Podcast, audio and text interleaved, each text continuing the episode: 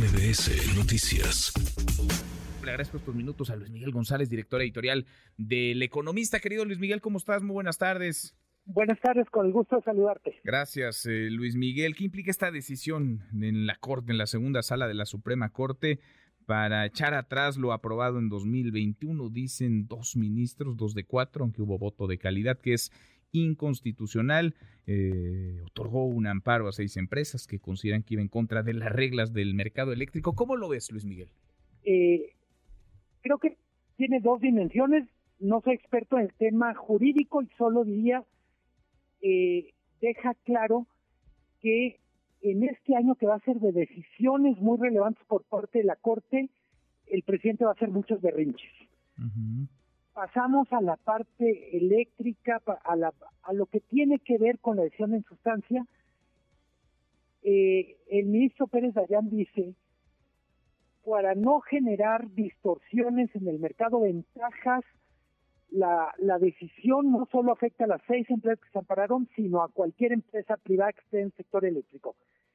En ese sentido, es una decisión de gran calado la que está tomando la Corte eh, muchos de los que nos están escuchando recordarán un poco a retazos en qué consiste la discusión. Uno es, el gobierno dice, queremos que se le garantice a la Comisión Federal el 54% del mercado, o dicho de otra manera, que hay un tope al sector privado. Una de las maneras en que se garantizaba era darle prioridad a la Comisión Federal en el abasto o en el en, lo que tenía que ver con subirlo a la red eléctrica.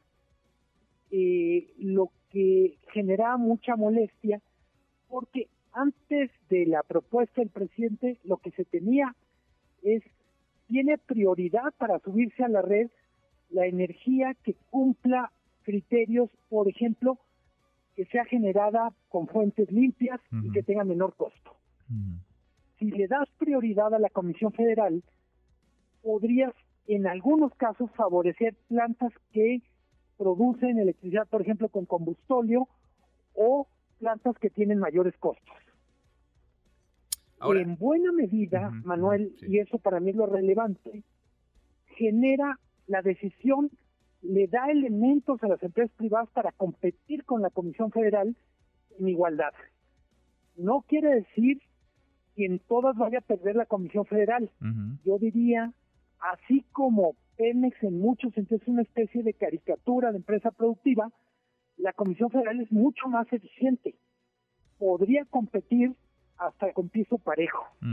Es decir, para el usuario es buena noticia, ¿no? Mayor competencia, uno pensaría mejor calidad en el, en el servicio, mejores tarifas, en fin, mejores condiciones para nosotros, para los usuarios. Claro que se tendrán que poner las pilas las empresas y desde luego la, la CFE, ahora habla el presidente López Obrador de regresar la constitución en este tema particular, el tema energético, a lo que había cuando gobernaba Adolfo López Mateos hace 60 años, Luis Miguel. Creo que algo ha cambiado el mundo, ¿no? En 60 años. Decías eso y quiero subrayar que ha cambiado México ya firmó un acuerdo comercial con Estados Unidos.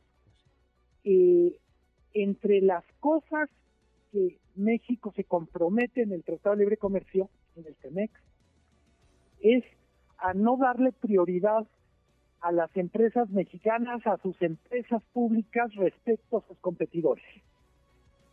Es decir, está firmado. México no puede tener una legislación, un reglamento en donde diseñado para que de todas, todas gane las empresas públicas. Y eso lo firmó México, como lo firmó Estados Unidos y Canadá. De hecho, una de las una de las repercusiones de esta decisión de la Corte es que muy probablemente sirva para bajar la tensión en uno de los frentes con Estados Unidos. De alguna manera, si se aplica la ley del 2013, no hay sustancia para, para la confrontación comercial con Estados Unidos. Decías tú, Manuel, las repercusiones son para nosotros como usuarios o como consumidores, pero también las repercusiones tienen que ver con competitividad del país. Si tenemos energía eléctrica de más calidad, si tenemos condiciones para que haya más inversión en el sector eléctrico, probablemente tengamos más inversiones relacionadas con el nearshoring o la relocalización. Hay que recordar, Manuel, uno de los temas que preocupa a algunas empresas que no han terminado de tomar la decisión de venir a México, de traerse su inversión es qué va a pasar con el abasto de energía eléctrica. Empresas como la industria automotriz tiene compromisos no solo de producir autos eléctricos o híbridos, sino que la fabricación de los coches utilice energía que use menos fósiles. Son compromisos que ellos adquirieron y que, si recuerdo mal, tienen que estar cumpliendo entre el 25 y el 30. Mm, si México no les garantiza esa calidad de la energía eléctrica, pues probablemente inversiones que iban a venir a México se queden en Estados Unidos, vayan a Canadá. Por momentos hablamos del nearshoring como si el único país del mundo fuera México y que hagamos lo que hagamos, va a llegar la inversión. No es el caso. Tenemos que estar actualizando nuestras leyes, nuestros reglamentos para acomodarse a lo que está haciendo el mundo. Pues sí, pues sí, pues sí. Ahora, ya lo avisó el presidente, no tendría que haber sorpresas ni sorprendidos. Lo va a volver a intentar en este paquete de reformas a la Constitución que enviará el próximo 5 de febrero. Volverá a intentar privilegiar a la CFE, volverá eh, a tratar de que se modifique la Constitución para retomar lo que ya le echaron atrás en la Corte, Luis Miguel. Sí, para, para los que nos están escuchando y que por un momento digan, bueno, en lo que tiene razón el presidente es que, pobrecita CFE, hay que recordar, la CFE solo va a tener competencia de acuerdo a la, a la reforma energética en producción. Eh, mantiene el monopolio en dos ramas claves de la actividad que son distribución y transmisión. Eh, eh, lo digo porque en buena medida uno se podría imaginar para el próximo sexenio un escenario donde digas, vamos a tener muchas empresas produciendo o generando energía, pero la Comisión Federal va a ser el gran jugador en distribución y transmisión, que también es un negocio grande y necesita muchas inversiones.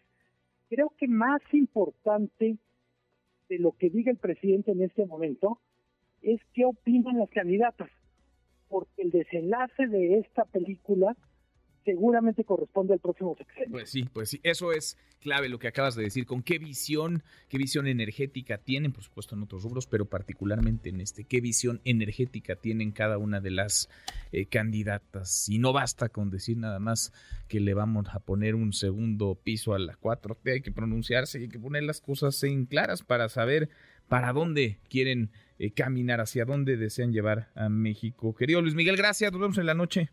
Nos vemos en la noche, un abrazo. Un abrazo grande. Redes sociales para que siga en contacto: Twitter, Facebook y TikTok. M. López San Martín.